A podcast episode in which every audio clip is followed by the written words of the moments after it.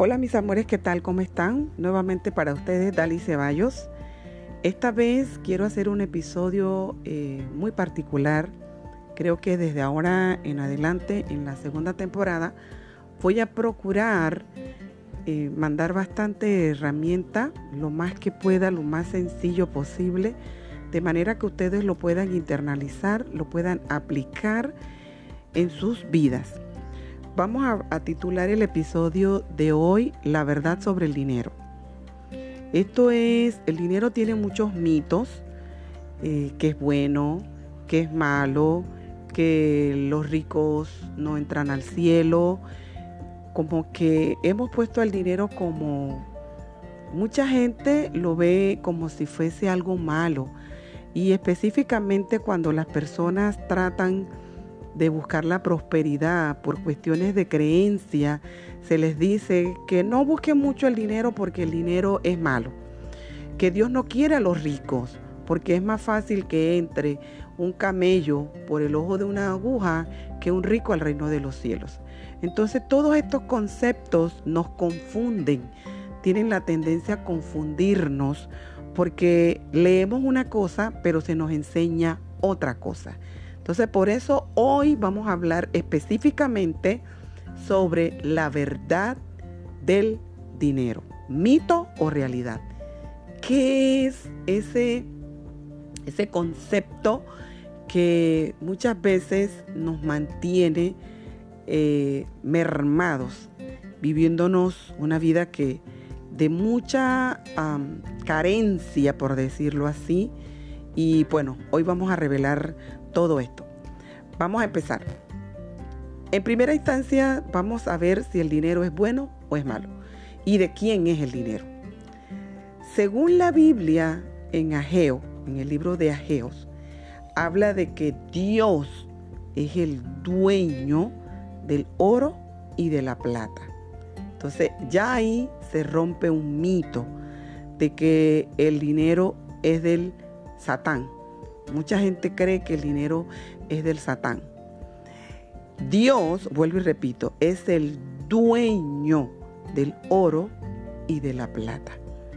Entonces, si Él es el dueño de ese recurso, ¿cómo es posible que Él siendo el dueño de ese recurso, entonces el dinero sea malo? ¿Qué es lo malo en realidad? El dinero o en quién nos convertimos nosotros por la avaricia y el amor al dinero. Ahí es donde está lo malo. El dinero no tiene ningún problema. El recurso financiero viene de parte del creador como un recurso que se necesita para la vida misma. Tan es así que nuestros padres lo entendieron temprano ellos vivieron vidas de prosperidad, ellos vivieron vidas de abundancia. Dios prosperó muchísimo a nuestro padre Abraham. ¿Por qué? Porque se sabe que el dinero es un recurso para mejorar estilos de vida. Miremos la vida de una persona que tiene prosperidad integral porque no veamos el dinero como lo único que se necesita para ser prósperos. No, la prosperidad debe ser integral. Si nosotros entendemos, como siempre lo menciono, las reglas de la vida, ¿ves? vamos a saber que el ser humano necesita crecer de forma integral. La Biblia misma lo menciona cuando dice eh, en un texto, deseo que seas prosperado en todo, en todo. Y cuando dice todo, es todo sin excepción de nada. Deseo que seas prosperado en todo, así como prospera tu alma. Entonces, no se puede tener una prosperidad solamente en la parte espiritual. No se puede tener una prosperidad sin una prosperidad en el crecimiento personal de cada individuo como tampoco se puede tener una prosperidad sin la parte financiera. La prosperidad tiene que ver con la integración de todo. Es como una cosa va de mano de la otra. Ahora bien, nosotros tenemos que entender ciertos principios con relación al dinero, con relación a esa parte en particular, valga la redundancia. Nosotros necesitamos conocer el código del dinero, el uso y el manejo de las finanzas. Nosotros necesitamos educarnos financieramente para evitar tener conflictos financieros o para vivir bajo nivel de pobreza. Porque la Biblia dice que el pueblo perece por falta de conocimiento. Y si nos vamos a Romanos 12.2, dice que nosotros tenemos que tener cuidado de no dejarnos envolver por los, por los conocimientos que, del mundo. ¿En qué sentido? Tenemos que tener discernimiento. Tenemos que tener ese discernimiento de que hay un sistema que fue creado como una trampa de muerte para que las personas se amolden al sistema y eso es lo que está tratando de prever el libro de Romanos en el capítulo 12, verso 2. Habla de que nosotros tenemos que tener una renovación y esa renovación no va a llegar jamás ni nunca si no es por el conocimiento que nos abre el entendimiento para razonar que el sistema va en contra de los principios divinos. La gente vive bajo nivel de pobreza no porque esa sea la voluntad de Dios o porque el dinero sea malo, sino que es nuestra falta de conocimiento la que nos sumerge en un estilo de vida poco saludable, que nos asfixia. Miren, la falta de recursos financieros es la principal causa de divorcio. Ni siquiera es por la infidelidad Entiendan esto, es por la falta de recurso financiero. Mírele la cara a una persona que trabaja solo para pagar deudas. Mírele la cara a una persona que tiene el recurso para pagar siempre sus compromisos sin ningún inconveniente. Son dos aspectos distintos. Son dos reacciones distintas. Es el reflejo de dos personas que viven dos condiciones distintas. Si el dinero no fuese importante, entonces ¿para qué Dios le da tanto recurso financiero a Abraham? Si el dinero no fuese tan importante para mejorar nuestros estilos de vida, una persona que tiene limitantes económicas es una persona que no tiene paz. Y Dios quiere que nosotros tengamos paz.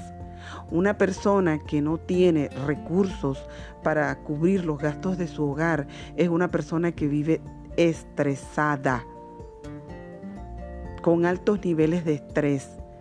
Es una persona que arrastra amargura por el camino de la vida. Es una persona que inclusive trae tanta amargura que daña a lo que Él más quiere, que es precisamente a su familia. Entonces no digamos que el dinero es malo. Lo malo es no tener el conocimiento. Eso es lo malo. Y caer en esclavitud por falta de conocimiento. Nosotros vemos y leemos eh, la historia del pueblo de Israel, cómo quedó esclavo por un plato de comida trabajaba día tras día tras día, horas, largas horas, solamente para tener un techo donde dormir y un plato que llevar a su mesa. Fue esclavo por 400 años y esa película no ha cambiado. Hay mucha gente que es esclava todavía del sistema que sale cada mañana, 3, 4 de la mañana de su casa, para retornar a las 8, 9 de la noche a su casa. ¿Qué tiempo esa persona tiene para disfrutar con su familia? Si cuando llega, llega tan cansado que lo que quiere es dormir.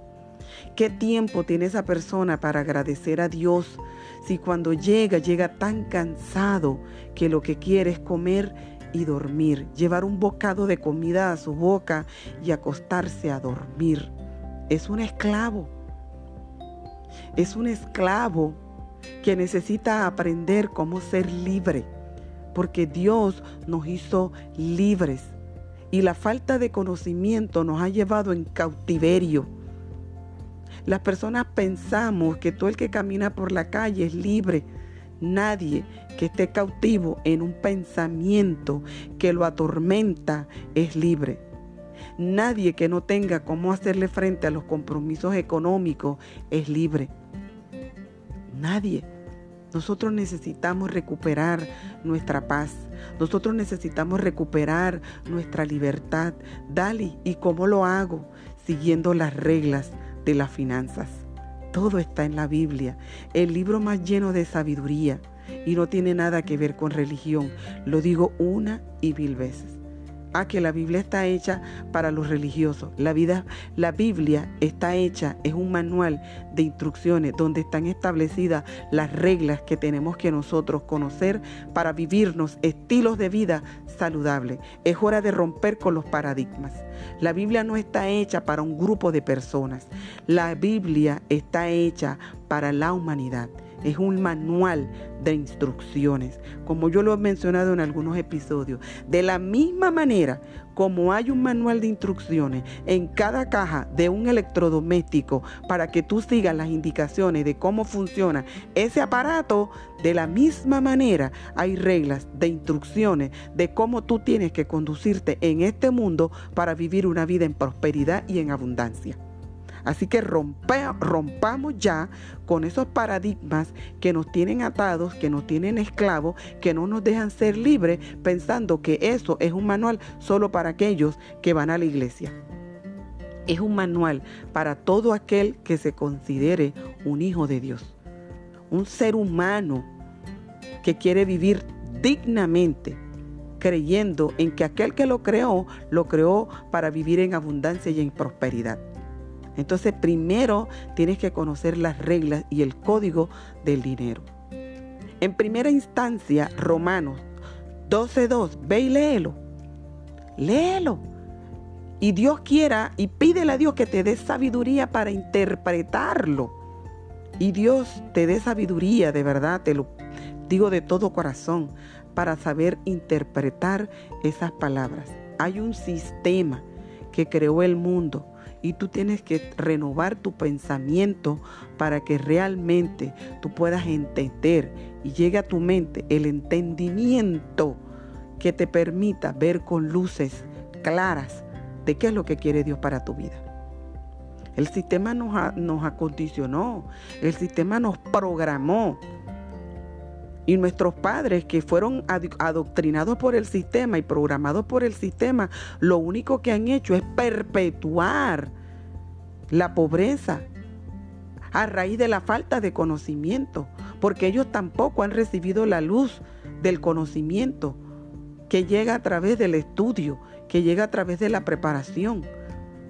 ¿Ves? tenemos que prepararnos, siempre lo digo, lo exhorto yo no soy una especialista en finanzas. Yo soy una simple mujer mortal que también sufrió los estragos del sistema. Hay un cáncer en el sistema que está acabando con la familia llamado tarjetas de crédito. El sistema se maneja a través de los créditos del endeudamiento. Pero ese es el sistema, esa es la programación del sistema, esa es la programación como está diseñado el sistema financiero mundial. Pero vamos a ver qué dice Dios. Vamos a ver cuál es lo que dice, qué es lo que dice Dios, cuáles son las instrucciones que nos da Dios en todo esto. ¿Qué dice el libro de Proverbios? ¿Qué dice el libro de Proverbios en el capítulo 7? Verso 2, si no me equivoco. Y si me equivoco en otro episodio se los hago recordar, pero ahorita no recuerdo. 7, pero dice en el capítulo 7 que aquel, mire, y lo dice, lo dice uno de los hombres más bendecidos por el Creador, el sabio Salomón. Ese hombre tuvo riquezas como nadie. O sea, que, se dan cuenta cómo hay que romper paradigmas. El sabio Salomón que le pidió a Dios sabiduría. Señor, dame sabiduría para guiar a tu pueblo. Y Dios lo bendijo más allá de la sabiduría. Lo bendijo en todo. Fue un hombre próspero, porque eso es lo que desea Dios para nosotros. Ofrecernos prosperidad. Y lo está hablando un hombre lleno de muchas riquezas, literalmente hablando de muchas riquezas. Estoy hablando de riqueza espiritual nada más, o riqueza emocional. Estoy hablando de riqueza integral, de riqueza integral, incluyendo la prosperidad financiera. Un hombre que poseía oro, muchos tesoros. ¿Ve? El templo donde se le servía al Creador era de oro. Entonces, ¿de qué estamos hablando? ¿Por qué tenemos que quedarnos con el concepto equivocado de que es malo tener dinero? ¿Qué es malo? ¿Quién ha dicho eso? Tenemos que entender las cosas. Entonces, esto lo que hace es confundir a las personas. Bueno, ¿Dios quiere que sea próspero o no quiere que sea próspero? Claro que sí. Claro que sí. La Biblia lo establece. Entonces, ¿Qué dice ese hombre llamado Salomón? Que aquella persona que debe es esclavo de aquel que le debe. O sea que la esclavitud no terminó allá en Egipto cuando Dios liberó al pueblo de Israel. La esclavitud ha continuado hasta nuestros días. La gente ha seguido siendo esclava por falta de conocimiento del sistema y ahora nos han nos hacen creer no esta tarjetita para que te ayudes. No, es deuda. Es deuda. Y si queremos salir de la deuda, tenemos que volver al principio, a los principios divinos. No pidamos prestado, porque aquel que pide prestado es esclavo de aquel que le debe. Ah, pero el sistema que nos enseña, no, que para poder tener algo el pobre tiene que endeudarse. Mentira del sistema. Dios no dice eso. Dios no dice eso. Pero si ya estamos en esa condición de esclavitud, ¿cómo salir de allí? Con el conocimiento. No hay otra forma. Tienes que empezar, como dice el libro de Romanos 12.2, tiene que empezar con una renovación de qué? De tu pensamiento. Lo primero que tienes que cambiar es tu forma de pensar porque tu forma de pensar con relación al dinero es lo que te mantiene viviendo esa vida que no te gusta. Tienes que empezar a cambiar paradigmas en tu cabeza. Tienes que empezar a entender cómo se maneja el dinero. Tienes que saber que el dinero no es malo, que el dinero es un recurso dado por Dios para poder tener un estilo de vida saludable en este mundo, no en el venidero, en este mundo. Aquí es donde tú necesitas el recurso financiero para tener casa, para tener carro, para tener eh, eh, estilo de vida para tu familia. Es aquí, no en el mundo venidero, es aquí. Y Dios quiere prosperarte aquí. Quiere que traigas el paraíso a la tierra. Pero ¿cómo? Con conocimiento de causa. ¿Cómo se maneja el dinero? Primero, deja de pensar que es malo. Deja de pensar que no es de Dios. Si es de Dios, claro que sí. Y entonces, ¿qué eres tú? Porque cada centavo que Dios pone en tus manos, acuérdate que no es tuyo. Ya Él lo dijo. Mío es el oro y mío es la plata. Entonces, ¿qué eres tú? Tú simplemente eres un administrador. ¿Tú qué eres? Un mayordomo. ¿Qué significa mayordomo? ¿Qué significa eso? Un administrador.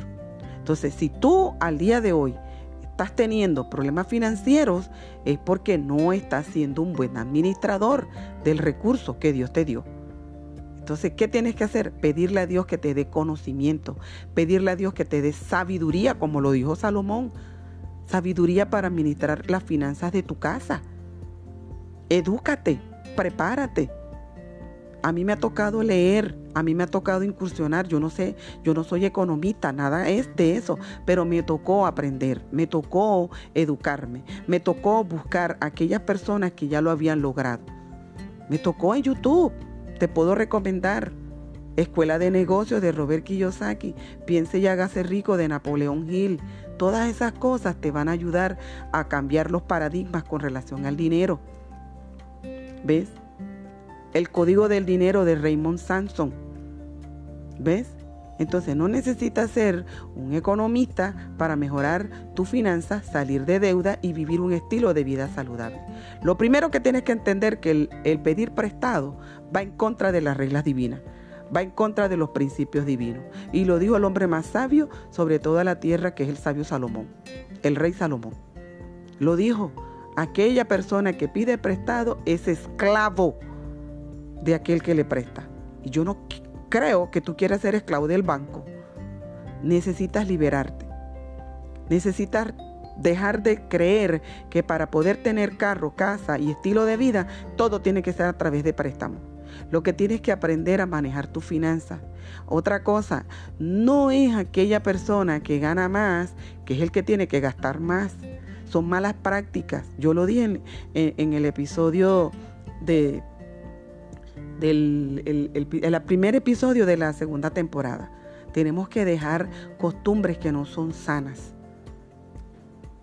En el establecer qué quieres, tienes que dejar de seguir haciendo esas prácticas de costumbre que no son sanas.